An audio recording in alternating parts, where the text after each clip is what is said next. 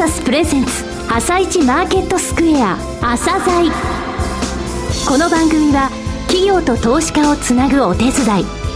プロネクサスの提供でお送りします皆さんおはようございます今野博明です今日も昨晩の海外市場今日の見どころ注目の一社など井上哲夫さんとともに紹介してまいります。はじめに昨日のアメリカのマーケットから確認しておきます。ニューヨークダウは55ドル44セント安の1万3328ドル85セント。ナスダック指数は7.00ポイント安の 3091.81SP500 は4.74ポイント安の1457.15さらに為替は70銭円高ドル安の87円00銭からから10銭といった水準でした。それではお話を伺ってまいりましょう。MCP アセットマネジメント証券投資顧問部チーフストラテジストの井上哲夫さんです。井上さん、今年初めてですが、よろしくお願いいたします。はい、よろしくお願いします。明けましておめでとうございます。おめでとうございます。はい。えー、まあ、アメリカの方ですね、えー、アルコアの決算が先ほど出ました。はい。えー、市場交換してますね。時間外で少し上昇しております。えー、これから、まあ、アルコアっていうのはいつも SP500 銘柄等のですね、えー、決算の皮切りですので、その前に、えー、年初ずいぶん上げたので、えー、そこら辺の利食いが入ったというところでしょうか。うん、日本につきましても、えー、昨日、おとといですね、先物の方で外資系少し利食いの動きが見えて、ザラバはちょっと重いという展開がありました。そういうそういう意味では、まあ、アメリカの決算発表はまずまず温当な滑り出しといった感じなんでしょうかね。けど、まだ、まだ一社、二社ですね。そうですね。これからですけどね。わかりました。えー、この後は、プロネクサスが選び、井上哲夫がインタビューする個別銘柄紹介コーナー、朝鮮今日の一社です。朝鮮今日の一社。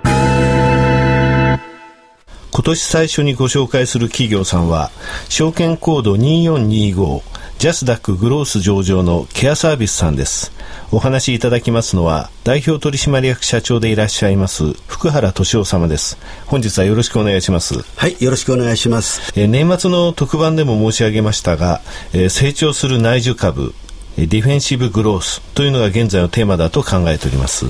そのテーマの中で特に高齢化社会への対応企業に注目しておりまして、御社にご出演いただきました。簡単に私の方から御社の事業の説明をさせていただきますと、東京23区を中心としてデイサービス、訪問介護、訪問入浴などの介護事業を営まれ、えー、また埼玉県でサービス付き、えー、高齢者向けの住宅、これ賃貸型ですね、えー、こちらを3棟運営されていらっしゃいます。また、エンゼルケア事業、えこの、え独自のですねサービスを、え千葉、神奈川、埼玉、茨城などの東京近郊、え現在新潟、山形、福島、静岡、愛知と、えこちらのそのエリアを拡大されていらっしゃいますと。このエンゼルケア事業につきましては後ほど社長の方よりですねご説明いただくといたしまして、え創業は昭和45年はい、1970年ですね。老舗中の老舗です、えー、それでは昭和45年の起業からですねここまでの足取りについて社長の方よりお話しいただけますでしょうか？はい、えー、私はあ昭和45年えー、25歳の時に、えー、寝たきり老人の布団乾燥車1台を購入して、えー、現在の介護ビジネスに、えー、ここが創業時にあたります、はい、えー、その後寝たきり老人の訪問入浴サービス、はい。えー、そして、えー、訪問介護、はい、それからデイサービス。サービス付き高齢者専用住宅というような流れを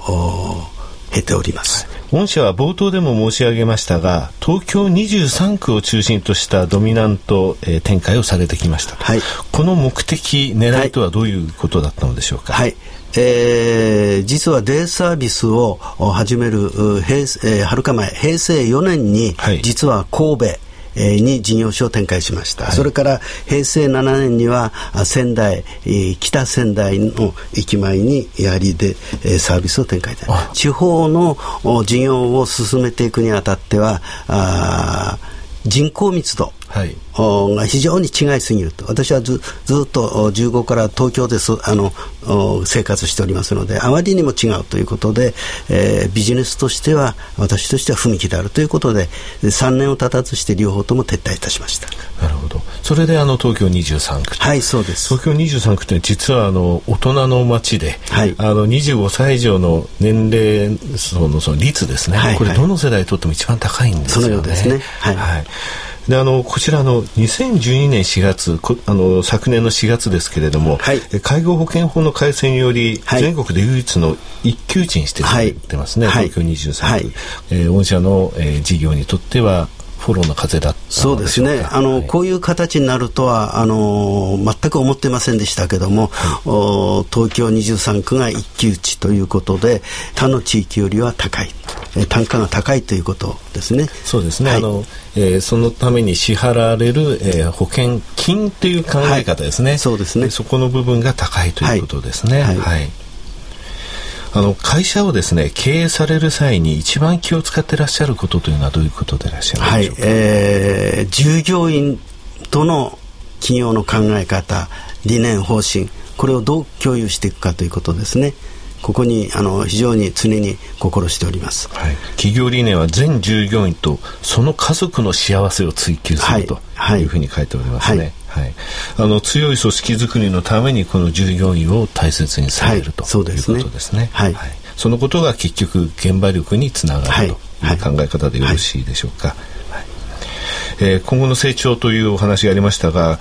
今後の事業の方向性についてですね、はい、えー、お話しいただきたいんですけれども、はい、えーと、今後私たちのこのビジネスは非常にもっともっと裾野が広くなっていくというふうに、はい、感じているだけでなくて実はこれはもうそういう動きが各方面から出ております、はい、ただ私どもの今まで、えー、東京23区の中のデイサービスこれをもっともっと100店舗まで、えー、拡大していくという計画。デイサービス事業所今50 11箇所こちらも 100, 社、はい、100, 100箇所まで、はい。えーはい、開設できるように、はい、えー、広げていはい、そうですね、はい。はい。えー、その後そのサービスの進化といいますか深くするほどのサービスというのは、はい、どういうことをお考えになっていらっしゃるでしょう？か、はい。デイサービスといいますと、認知症という,、はい、う要するに認知度がどんどん高くなっていく。一般は今まで私どもやってきたのはどちらかというと参加型と一般の方で、はい、えー、高齢化して、えー、お見足が悪くなったり、えー、ちょっとと一人ではあの家族の方も心配だという場合に預かっている。で認知症の場合今現在ケアサービスで3店舗ございますけれどもこれは非常に、えー、職員の方の神経、はい、それから技術高いものが要求されます、ね、はい、ただこれは間違いなく増えていきますので、えーここに私たちの特徴を付加しながらやっていくというふうに考えております。はいそれから私どもには湯管サービス、エンゼルケア事業というのがございます。これは、はい、えー、古くの古い物店の中にも湯管という言葉が出てまいります。はい。えー、これ、その家族の方と、それから私どものスタッフが、あ亡くなられた、はい、あ方のおお体をきれいにして差し上げそしてお着物を着せ替ええー、綺麗な形でもって最後の別れの展開をお勧めするというものでございます。はい、映画の送り人の、えー、あのご職業ですよね。はい、はい、さようでございますね。エンゼルケアは私どもにとって最後の介護であるというふうに位置づけております。したがって介護からエンゼルケア、これをもってケアサービスの介護の事業の終点というふうに考えております。なるほど。はいえー、本日お越しいただきましたケアサービスさんですが2月の15日16日に有楽町の国際フォーラムで開催される、えー、歌唱でございますが IR フェスタ2013に、はい、えー、参加されます、えー、介護セクターとしては唯一の出展になりますのでリスナーの皆様ぜひ足をお運びいただきまして、えー、介護事業についてお聞きになってください、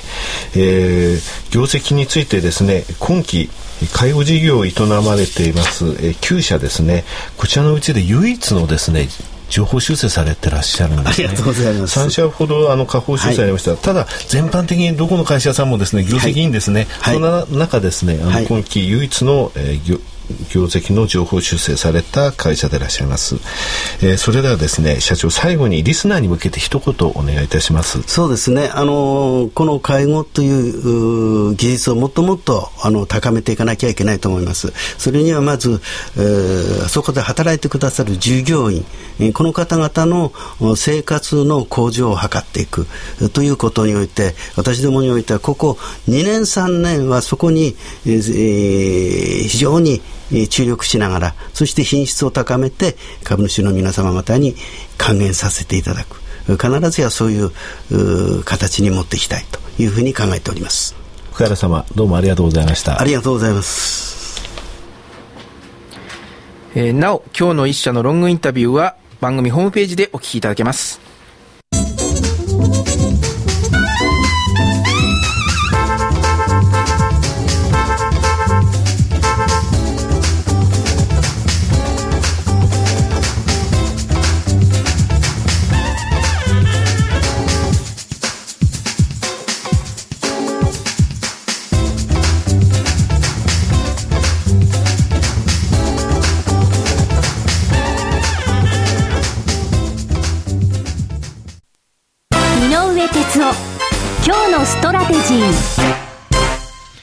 れでは改めて井上さんにお話を伺ってまいります。えー、井上さん、このところ信用残がだいぶやはり増加してきてますよね。そうですね。あのネット証券さんもですね12月にすごい商いが増えたというのを昨日発表しましたけれども、はい、えー、担保売りが制度が変わるのは1月だったんですね、1月から変わったんですが、その前、12月っていうのは、ずいぶんとその信用残高が増えていったところですね、はい、途中から。あの松井さんの数字を見ますとね、12月20日から昨日1月8日までの間で、270億円増えてるんですよね、えー、大体その10倍ぐらいが全体の数字というふうに考えますとね、2700億ぐらい増えたかなと、うん、えー、1月7日、えー、今週の月曜日に発表された昨年末12月28日の数字で、えー、信用の改ざんから売り算引いた数字が7500億円を超えてきたんですけれどもね、はい、それでもまだですね、やっぱりあの買い意欲ってすごい高いですね、うん、えー、12月20日以降、えー、20日、21、26、今年入って1月の4、7、8と、6日間ですね、松井さんの信用残高が大きく増えた日があります。はい、こちら増えた金額と、その時の日経平均、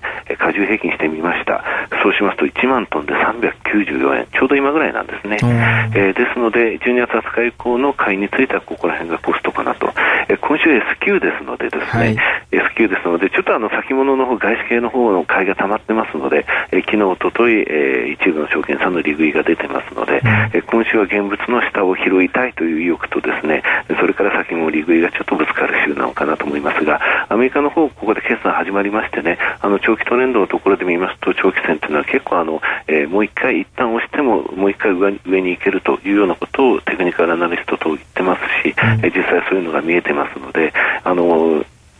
引きつけて買いたいという、そういう意欲が強い時時間帯だと思いますね。えー、今日ですね、レーティングの方が多いんです。えー、格上げは4銘柄、格下げ12銘柄、いや、言えるだけ言ってきますが、格上げだけ、えー、7011三菱重工大和、えー、6967新興電工 JP モルガン、7733オリンパスをモルガン、えー、それから8354の福岡フィナンシャルグループを SMBC 日興がですね、えー、それから銀行につきましてですね、格下げがあります、はい、えー、三井トラストと千葉銀を SMBC 日興が下げてて、JP モルガンが新規で新生銀行を下げております。はい、よくわかりました。井上さん、今日もどうもありがとうございました。ありがとうございました。また来週もよろしくお願いいたします。はい、この後は東京市場の寄り付きです。